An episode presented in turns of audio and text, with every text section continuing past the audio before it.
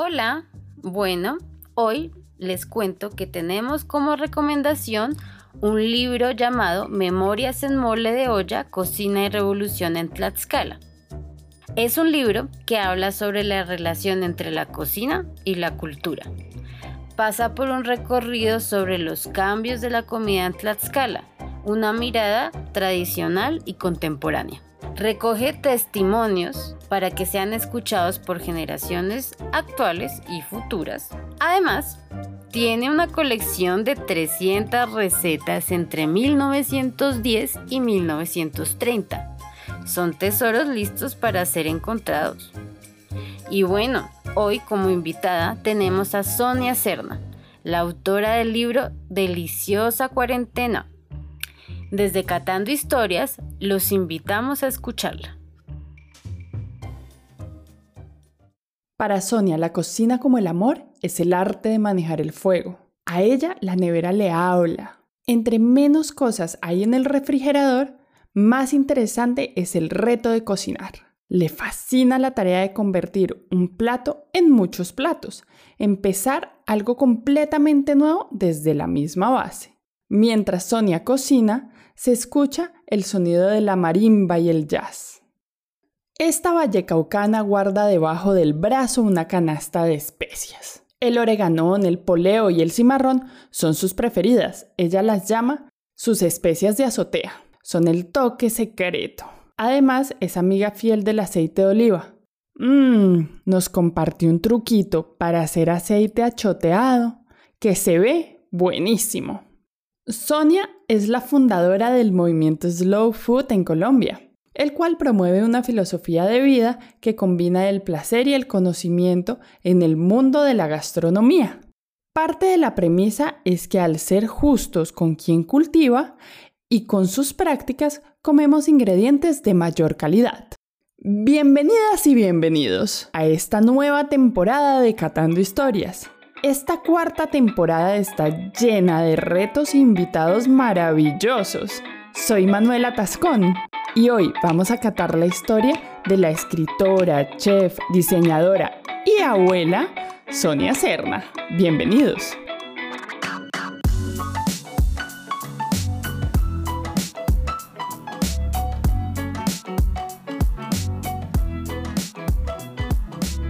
Sonia, quería contarte que, eh, bueno, a nosotros nos regalaron de matrimonio tu libro. Eso es una maravilla. Nos lo trajimos desde Colombia y estábamos solos en la casa y empezó a haber como unos momentos, sabes, de vacío que nos traían estas cuarentenas. Y empecé yo a leerle en voz alta a mi esposo los capítulos. Y fue una experiencia súper bonita porque él es mexicano, yo soy colombiana y era además un permanente traducir de la manera en que hablamos los colombianos. Ay, qué bueno. Qué bueno. Fue un poquito alegrarnos la cuarentena. Entonces, creo que además ese es el motivo de la creación de este libro, ¿no? Pues es que como nunca se pensó hacer un libro, yo jamás dije me voy a sentar a hacer un libro.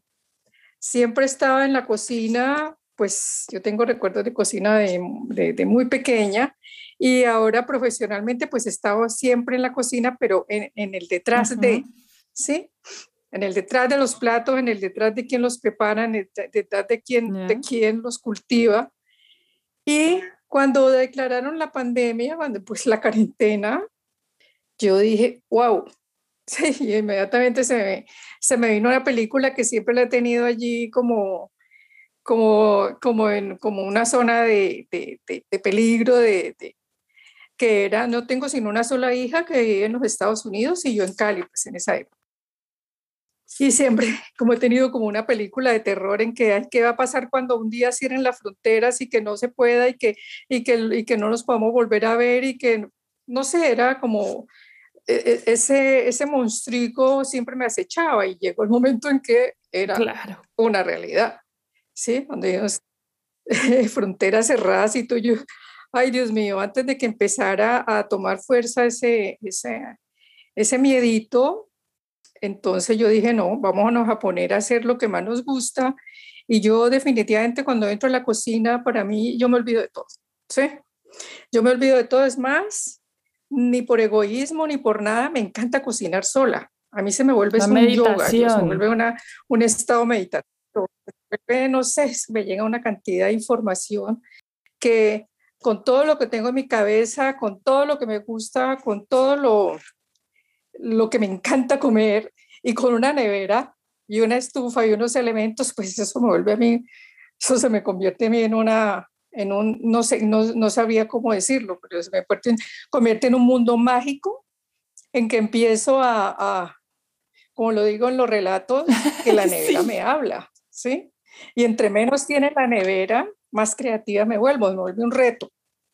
Entonces, como te digo, nunca pensé hacer un libro, lo, lo tomé, esa fue para mí una, fue como, como mi, mi, mi llave de, como mi, ¿cómo se podría decir? Como mi, mi escape a, a, a, transmutar esa energía de miedo en algo que pues, convirtiera en algo positivo, traer a mis recuerdos y a mis añoranzas todos esos platillos deliciosos que, que me he deleitado a través de la vida, eh, compartir un poco, pues, como el momento, como lo, las sensaciones que tenía con las que amanecía cada día.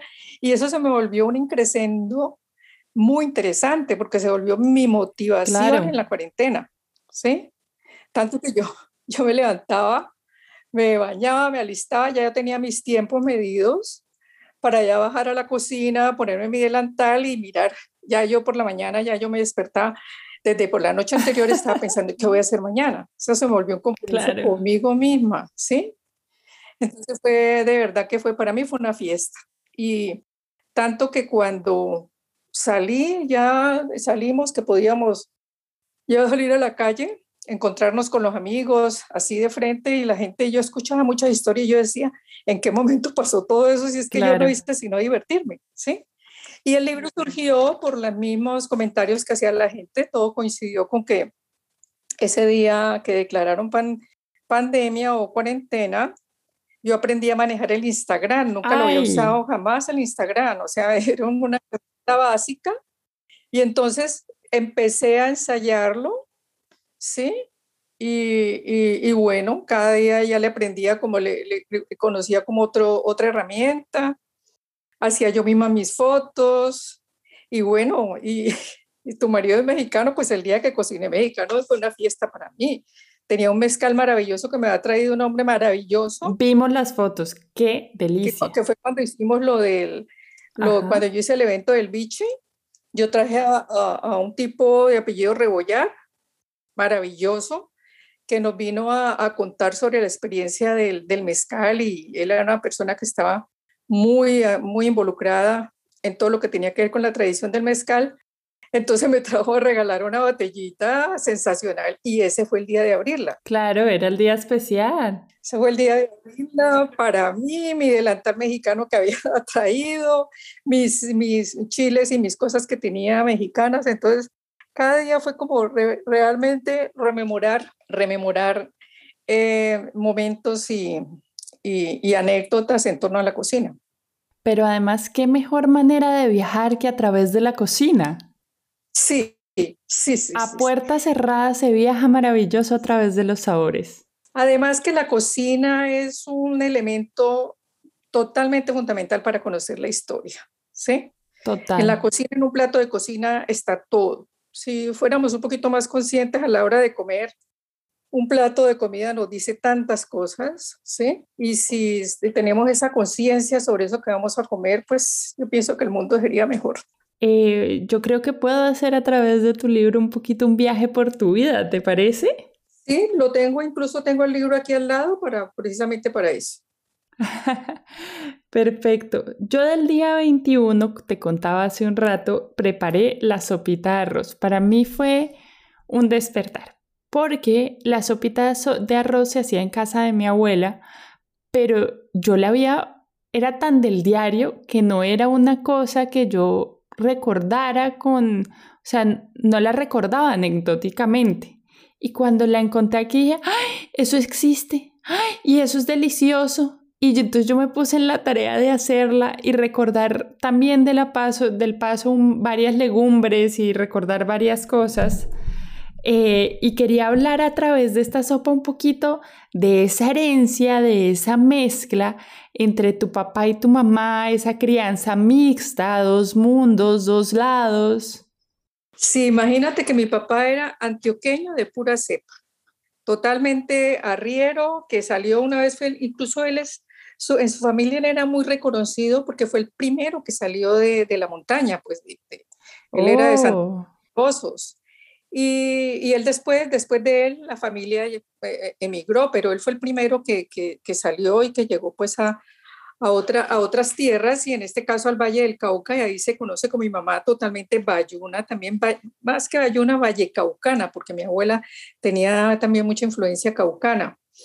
Y, yo recuerdo que mi papá, mi mamá, muy buena cocinera, pues de herencia de mis abuelas, mis mi bisabuela, pero mi papá fue una persona muy radical en cuanto a sus costumbres culinarias. Él era muy arraigado. Yo pienso que eso es, una, es algo muy de los antioqueños. Si nosotros nos vamos, si miramos un poquito Colombia, eh, donde, puede donde puede haber más sentido de pertenencia por la cocina tradicional o la cocina local de ellos es en Antioquia, que eso lo encuentro yo muy parecido a, a, México, por ejemplo. Y digamos que en Medellín, eh, en Antioquia, nosotros también vivimos una época en Medellín, en Antioquia que, que hay tanto la presencia del cerdo y la manera de la... De la y, fíjate también que en este boom que se dio de la gastronomía, el último que entró, o los últimos que entraron como en esa corriente de moda de la cocina y el restaurante así ya está, fue, fue Antioquia, fue Medellín, ¿sí?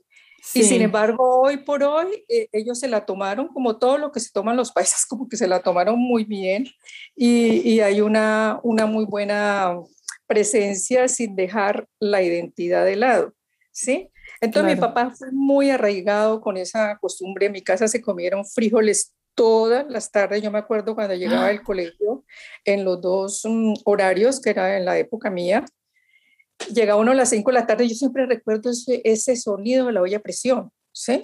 Que estaban eh, haciendo los frijoles y más tarde ponían a, se ponía en la olla a presión también el, el maíz para las arepas, ¿sí? Todo ¡Qué rico! Y los frijoles, mi mamá se creaba diferentes formas de hacer frijoles.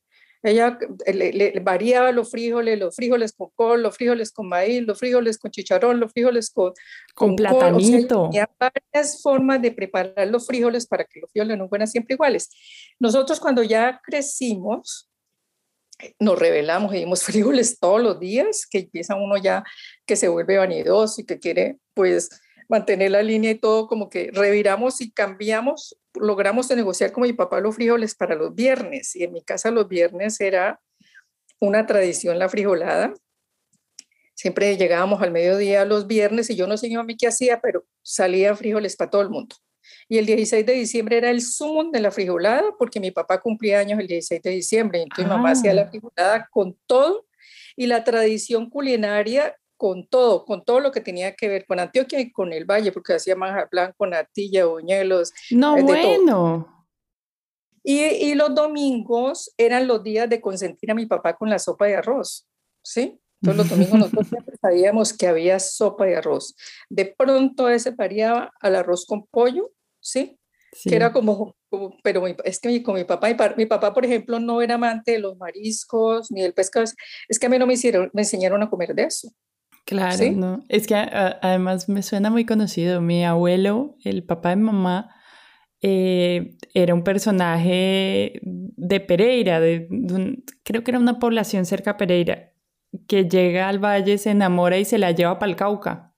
Ajá. Y en la casa, incluso, digamos, ya yo no conocía a mi abuelo, pero allá se dicen que se comía eso. Todos los viernes había frijoles se, comía pura carne de res, pollo para variar, pero, o sea, el fuerte era carne de res y cuando yo crecí mi casa era igual. Sí, sí, sí, no, increíble. En la casa siempre, siempre, y como te digo, las arepas, las arepas siempre, la mazamorra. Rápidamente le pregunté a Manuela qué es la mazamorra antioqueña, a lo que respondió que era una bebida de maíz, pero también como una sopa a la que agregaban leche y panela, piloncillo para los mexicanos. Esto me dejó perplejo.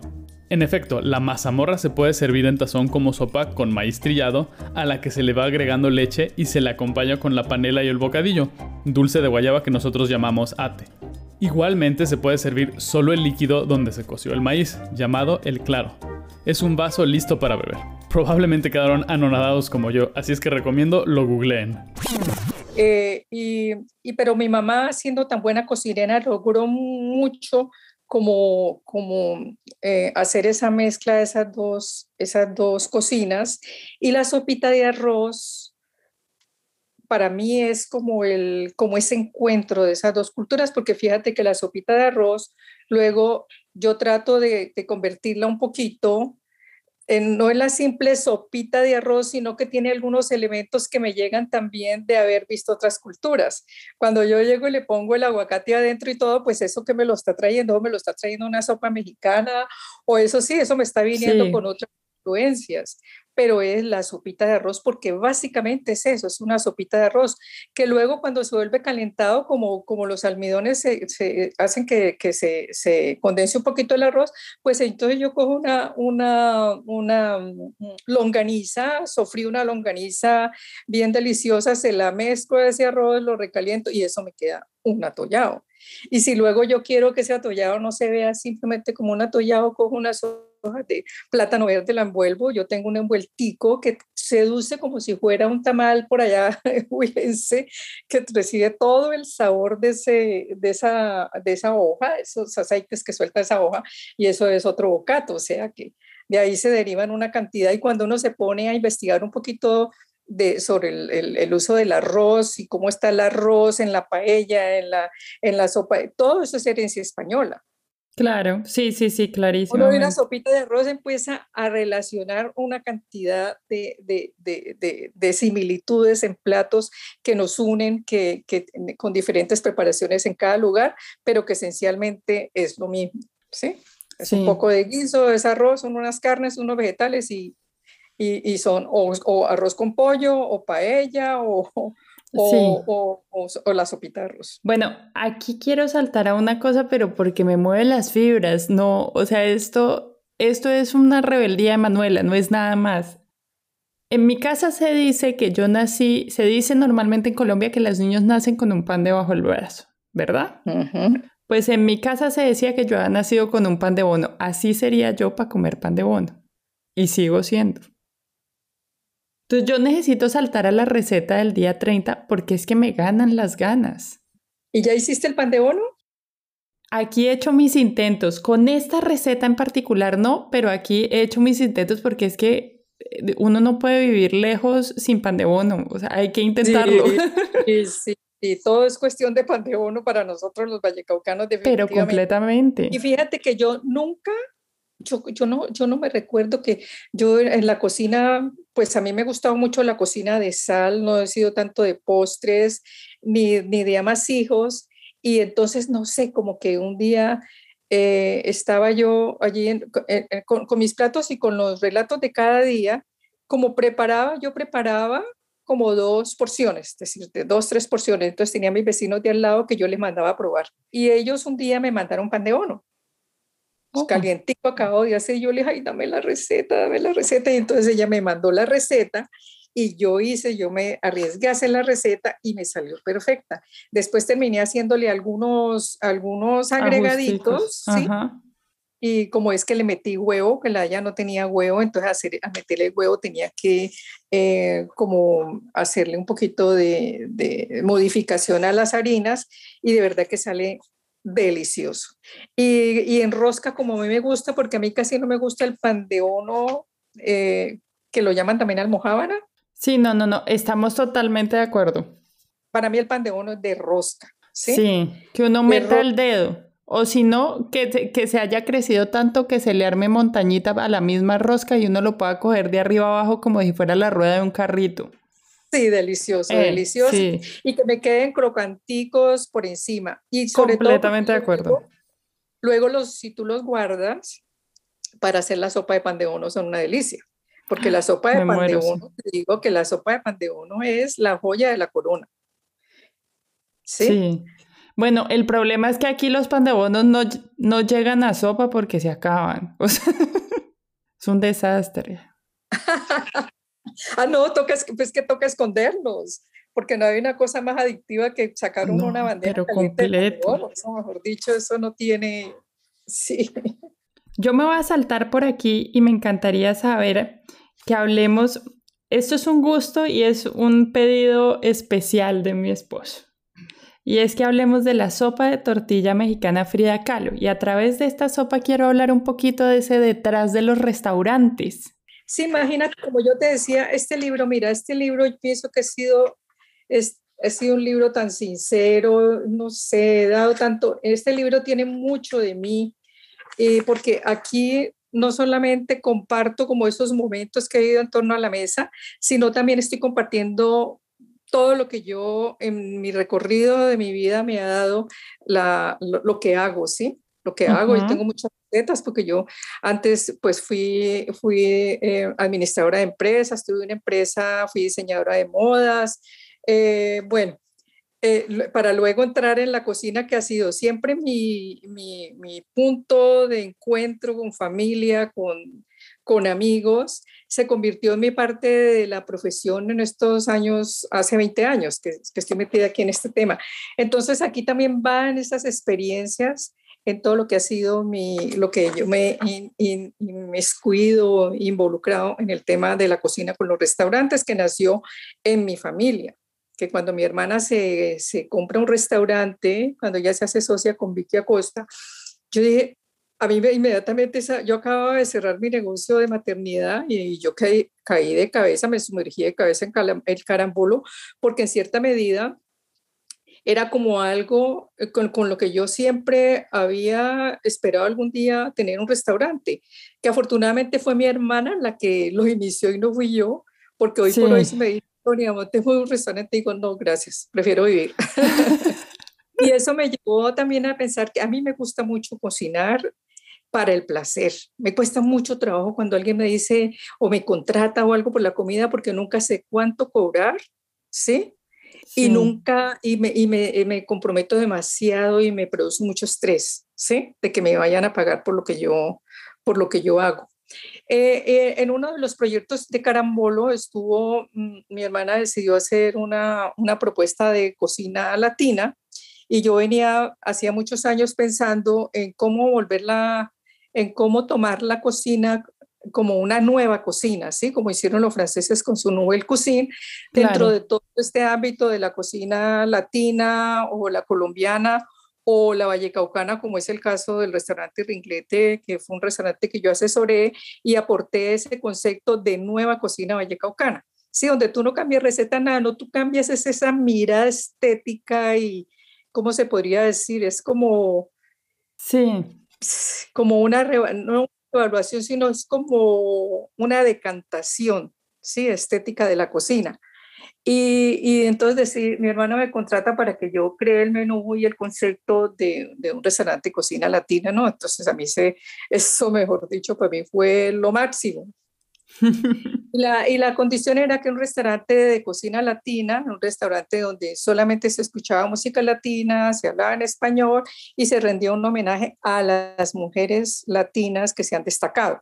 ¿Sí? Ok. Entonces, pues eh, Frida Kahlo, que es una mujer que nos mueve el piso a muchas mujeres en Latinoamérica y en el mundo, pienso, pues nada mejor que, que, bautizar una, una sopa de tortilla con el nombre de Frida Kahlo, ¿sí?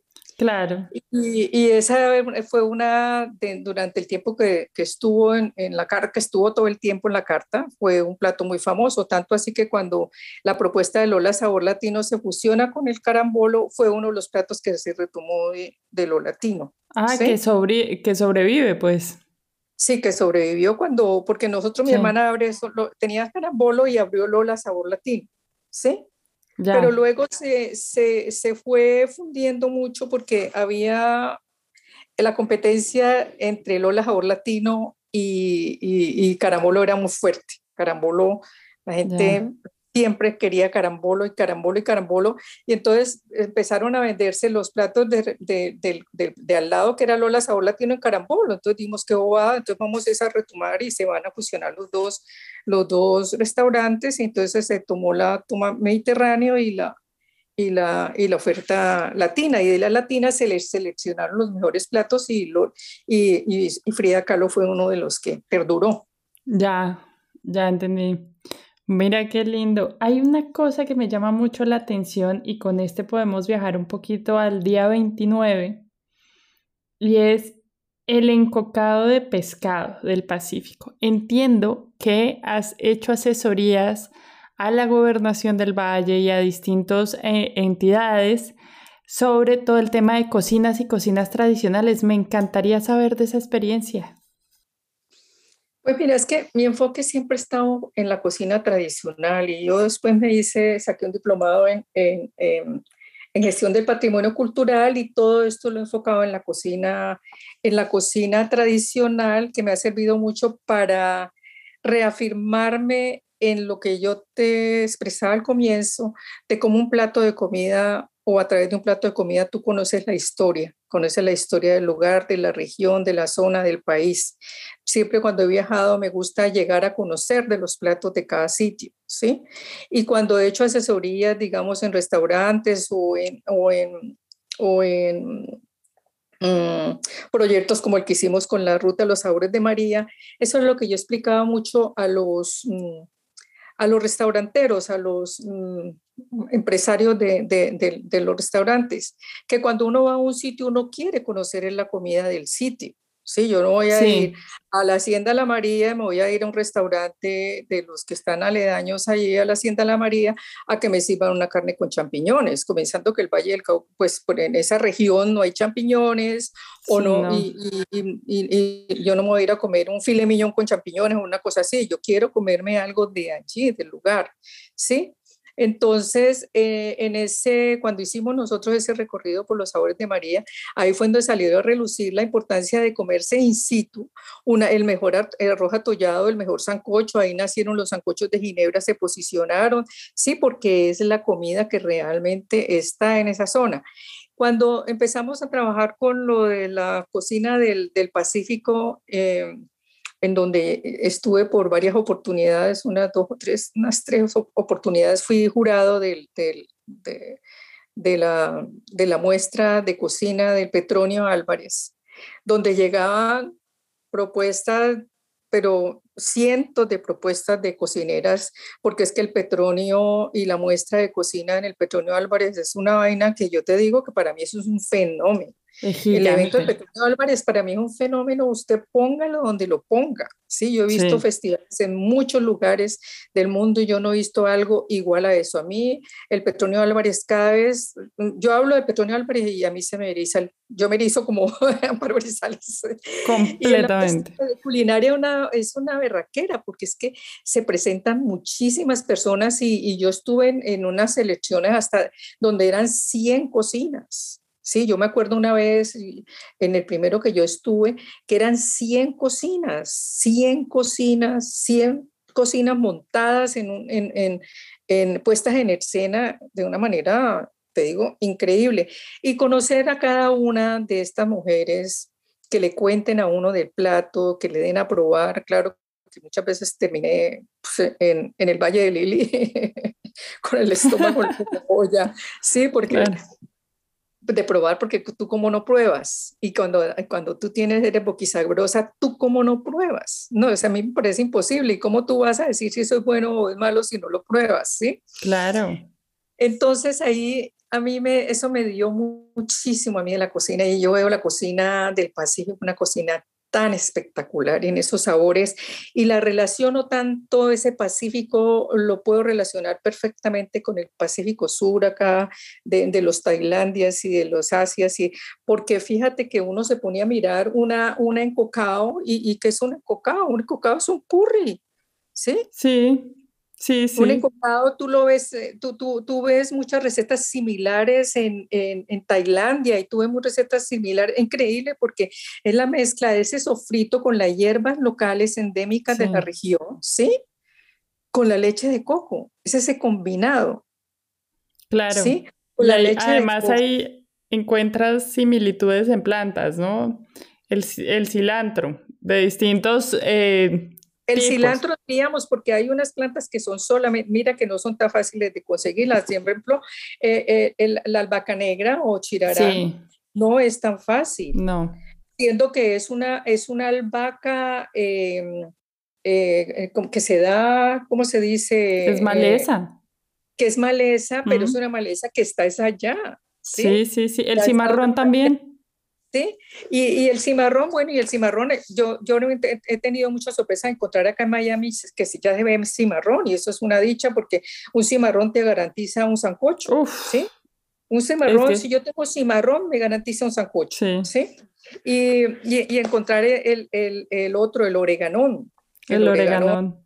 A mí el oreganón, yo lo veo, en, el oreganón que yo tengo sembrado en mi casa lo traje de Providencia, porque es que Providencia huele a oreganón. Sí. La maleza de oregano que hay en Providencia, en la isla de Providencia, es increíble. Y, y, es un y es una cosa que tú no la ves tan, tan pues lo, lo, lo, he conocido en la cocina del Pacífico, el uso del orégano. ¿sí? Esa combinación del orégano, del, de, la, de la albahaca negra, del poleo y, de la, y de la, mm, del poleo y del cimarrón. Esas cuatro hierbas en equilibrio, te digo que eso es ir al cielo y volver. Claro. Estamos completamente. Y he vuelto que incluso cuando yo viajo siempre tengo, ahora yo ya me encontré que en Miami tengo, ya, ya yo encontré cimarrón, ya yo encontré oreganón que lo tiene una amiga en el balcón y ya encontré y ya encontré poleo en, en un mercado mexicano. Vas tres. Pero lo único que me hace falta es la albahaca.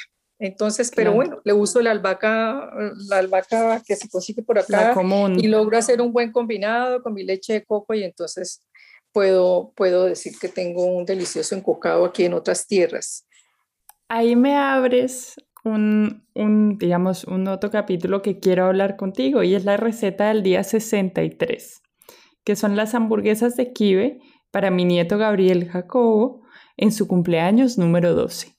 Ay, sí. Yo esto, además de que es, es, es, es tu legado, digamos, también quiero hablar de qué es, dónde está Sonia Cerna en este momento, en qué estamos. ¿En qué estamos o en qué estado? ¿En qué? Más o menos. Ay, no, pues imagínate, es que mi nieto, mi nieto es increíble porque él tiene un, un paladar muy, yo no sé si será no sé, a mí a veces tengo, tengo mis, porque es mi crítico mayor, es mi crítico mayor, ah. y yo me le pillé que él tiene una, un gusto, de, tiene un paladar de sabores fuertes, y él se disfruta mucho, digamos, como te digo, un kibe o una sopa de, de lentejas especiada, él se, el hummus, entonces para el cumpleaños dije, no, pues le voy a, le, pues yo estaba, estaba en Cali y él estaba acá le voy a hacer, va a ser mi regalo, va a ser ese y le preparé todo, porque preparé el kibe, preparé el pan, preparé el, el hummus, preparé el falafel, ¿sí? Y los vegetales que a él le gustan son justamente eso, la lechuguita, el brócoli y la zanahoria. Ahora aumentó espárrago, ¿sí? Entonces trato de siempre darle espárrago. Entonces le hice solamente con esos elementos que a él le gustan y me pareció como también un bonito, un bonito experimento porque no te alcanzas a imaginar la delicia de esa hamburguesa. Es otro paseo, una hamburguesa que le hice, el relleno que tiene el kibe, que es el salteado de carnitas con, con los piñones y con, el, y con algunas especias, pues yo lo, lo, procesé para que quedara incluido dentro de la carne. Entonces le dio un sabor muy particular, muy, muy delicioso y bueno, estuvo muy, estuvo muy aceptada. Estuvo muy aceptada esa receta. Qué rico. Bueno, ya como porque tenemos que ir cerrando, pero yo no me quiero ir tampoco sin sin tocar un punto que sé que te mueve las fibras y es quiero llamar a una cita del libro que dice, la cocina es un hecho político, como bien lo ha definido múltiples intervenciones de Carlo Petrini. Cuéntanos, ¿esto qué es? Pues Carlo Petrini es un hombre, sensacional al cual le demos y, que, cuyo discurso en este momentico es el más vigente de todos, porque eh, Carlos Petrini por allá en los años 89, creo, 87, 89, cuando justamente cuando la, la coincide más o menos cuando la eh, em, hamburguesa McDonald's llega en, Italia, había un grupo de amigos, de esos que se reúnen siempre para disfrutar de la buena mesa, que se preguntaron, bueno, y entonces llegó la hamburguesa McDonald's y se nos va a acabar este paseo y, se, y nuestros hijos se van a ir a seducir con estas, estas nuevas tendencias, ¿o qué? Y entonces como que se tocaron y, se armó este grupo que se llama Slow Food, que se genera pues en Italia y que ahora está en 160 países del, del mundo, que no es más que una filosofía de vida, que se basa en tres pilares que son el bueno, el, el ¿cómo es? Bueno, justo, bueno, limpio y justo, ¿sí? El bueno y limpio y justo. Tenemos el derecho a comer delicioso nutritivo, delicioso, espectacular, eh, a comer limpio, ¿sí? de alimentos que no están eh, contaminados con pesticidas ni que su cultivo está afectando el medio ambiente. Y a comer justo, justo es que estamos siendo justos con quien lo cultiva, ¿sí? Estamos tratando de, de, de, eh, en nuestra decisión de compra, ver cómo nosotros beneficiamos a ese campesino que es el que hace que esa comida llegue a nuestra mesa, ¿sí? Donde estamos reconociendo el valor de los ancestros, estamos reconociendo el valor de las etnias, ¿sí? El valor realmente de qué son nuestros orígenes. Entonces, a mí ese movimiento, ese movimiento me parece espectacular y a veces la gente dice, ay, pero ¿cómo hago para participar, para hacer? No, es simplemente esa es una filosofía de vida. Si tú estás de acuerdo con esos tres elementos, tú puedes sumarte al Slow Food. No necesitas nada más que meterte en la página de Slow Food Internacional y allí empiezas a, conocer todas las, actividades y los emprendimientos que desde ahí se generan y, bueno, aportar el granito de arena con todo a nuestro alrededor, siendo coherentes con ese discurso. Sí, porque yo no puedo decir, no puedo hablar de, que pertenezco al movimiento de Slow Food y entonces estoy pues como ah, eh, eh, viviendo o en, mis, o mis acciones o mis decisiones en la comida ir en contravía con con eso, ¿no? Eh, eso está muy ligado todo a lo que estamos en este momento viviendo con, con los fenómenos de, del cambio climático, ¿sí?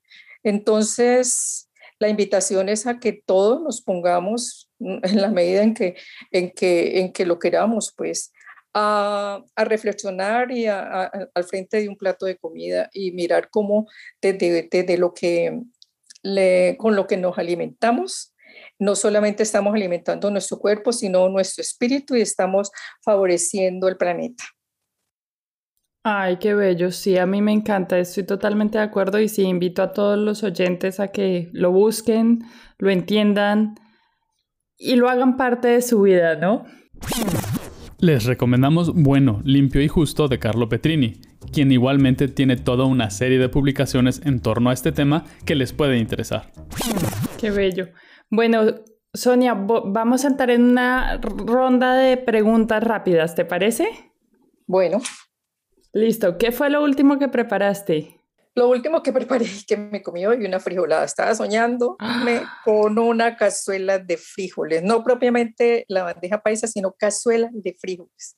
Y me la he hecho y aquí hay esta olla del slow cooker, entonces lo puse a ablandar en su punto perfecto y me quedaron deliciosísimos. Y como te digo, pues tanto la cocina como el Pacífico, como el centro del país, como todos nosotros, tenemos dos elementos de sabor divinos que son el hogao y el, y el refrito. Ah, Entonces, totalmente. Aquí en caso, un buen hogao. totalmente. ¿Qué es infaltable en una reunión de amigos o familia? Hay un buen plato de comida de compartir. Sí, donde todos metamos la cucharada. Totalmente de acuerdo. Recomiéndanos una bebida y un postre. Una bebida y un postre.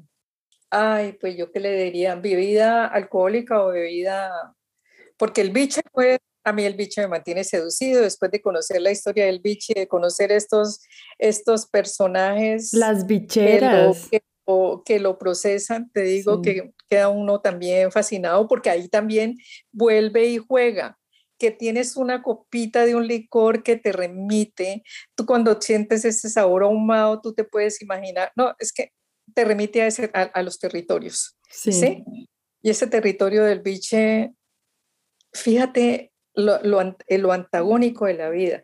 Esos territorios del biche, esos territorios olvidados, esos territorios de tanta pobreza y salir una, un elixir que produce tanta felicidad en el Petronio Álvarez, donde no hay una sola momento de infelicidad ni de, ni de, ni de que nadie eh, eh, eh, se comporta mal, ni que haya agresividad ni nada, sino solamente delicia, paz y felicidad, y lo produce un, un, licor que viene de unos territorios tan, tan, donde podría haber tanta tristeza y tanta deficiencia, ¿sí? Tantas necesidades y vienen a aportar con una belleza que yo te digo sinceramente que ni sigo porque ya me estoy poniendo nostálgica de mi Petronia en Cali próximamente. Ay, sí, yo sueño con volver también. Totalmente de acuerdo. Yo desde que lo están poniendo online me veo partes, ¿eh? Sí, sí, sí. A mí me encanta, me encanta, me encanta.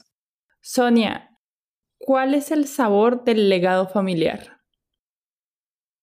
Eh, podría decir que el sabor del legado familiar para mí es el hogao. Sí, un buen hogao. Un hogao es un guiso que se hace a base de cebolla y tomate. Existen distintas versiones, con cilantro, comino u otros, pero la base es la cebolla sofrita, a la que se le agrega tomate picado, a que suelte sus jugos y esto se rehogue, lo cual no sé si es una palabra real, pero así me lo explicó Manuelita. Tengo aquí un buen hogao y, por ejemplo en mi familia o yo me recuerdo de mi abuela ese hogao para la que se usaba para los tamales, que es y cuando escribía el libro, que cuando estábamos editando el libro, que yo puse que los tamales de mi casa son valle caucanos, pero me decían valle caucano, no, yo valle caucanos, entonces me, me corregían, no, entonces tiene que ser valle y cáucano, valle caucanos, porque son tanto el sabor del valle como el cauca, porque mi abuela, sin ser tamales de pipián, ella al hogado le ponía manito tostado. Ah. ¿sí? le ponía maní tostado y ese maní tostado era el que venía, era una fusión entre Valle y el Cauca, sí. Y era el tamal bayuno, pero que tenía ese sabor de caucano, que se lo da el maní, que sí, de, de, verdad que es una, un aporte caucano total y es que acuérdense que nosotros antes pues éramos el Gran Cauca, que sería un, día muy interesante empezar a trabajar ese valle, ese, ese Gran Cauca, volverlo a poner en el espectro solito, sin divisiones y sin fronteras, solamente unidos, unidos por la cocina. Sí, totalmente, además sí, el, el maní es una característica muy particular del Cauca, de la comida caucana. Sí, muy bien, y además muy bien, muy bien utilizado. ¿Cuál es tu último descubrimiento, Sonia? Ay, mi último descubrimiento. Hmm, ¿Cuál será? Tengo tantos descubrimientos últimamente. Uy, mi último descubrimiento, te digo, es esta, esta posibilidad que tenemos de, de viajar con el paladar. Yo cada vez estoy más metida en ese cuento. ¿Cómo estamos? Lo que te decía ahora con el, con el Gran Cauca, ¿Cómo estamos? ¿Cómo, ¿En qué momento nos llegaron tantas fronteras? ¿En qué momento nos dividimos tanto cuando éramos un solo, un solo mundo y cómo lo vamos encontrando en un plato de comida? ¿Cómo un plato de comida está en tantas latitudes, con tantas preparaciones de acuerdo con los territorios y todo eso? Eso cada vez me tiene a mí, no sé, eso me tiene a mí alucinada. Bueno, pues no me resta más que darte las gracias. Se me quedan en el tintero la receta del día, del día 55 de los tamales de la abuela María de la que hablabas ahorita se me queda claramente el sancocho vallecaucano del día 50, la lasaña parmillana para esos viajes más largos, el atollado, los fish and cuántas cosas no se me quedan en el tintero. Podríamos tener muchos más capítulos porque podríamos desmenuzar este libro de la manera más deliciosa, pero te agradezco este tiempo que te tomas para hablar con nosotros. Ay, tan lindo. Sí, muchas gracias pues, por invitarme a hablar de esto que más me gusta, que se me vuelve como imparable. Es un tema de nunca acabar.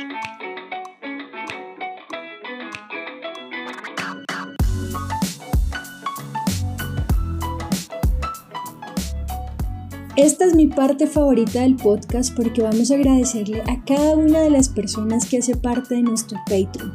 Gracias a ellos, este capítulo y este podcast es posible. Así que muchas gracias Ana María Ruiz, Soy la Góngora, Juan Manuel de la Serna y Ana Jimena de la Serna. Gracias por juntar un ingrediente más en esta olla de Catando Historias. Catando Historias somos Manuela, Sara, Juana y Salvador. Puedes encontrar las recetas de los invitados en www.catandohistorias.com. Si quieres compartir tips, recetas o memorias que hayan llegado a tu mente, estamos en redes como arroba Catando Historias Podcast. Si te gustó el capítulo, compártelo o escribe una reseña en la plataforma donde lo estás escuchando. Igualmente, nos puedes apoyar en patreon.com, diagonal Historias. Tenemos un menú de recompensas que te puede gustar. Las bellas ilustraciones de Juana Nieto las encuentras en Behance bajo su nombre o en Instagram como guion al piso, mielina guion al piso. Muchas gracias por escucharnos. Catando Historias es grabado en De la S a la T.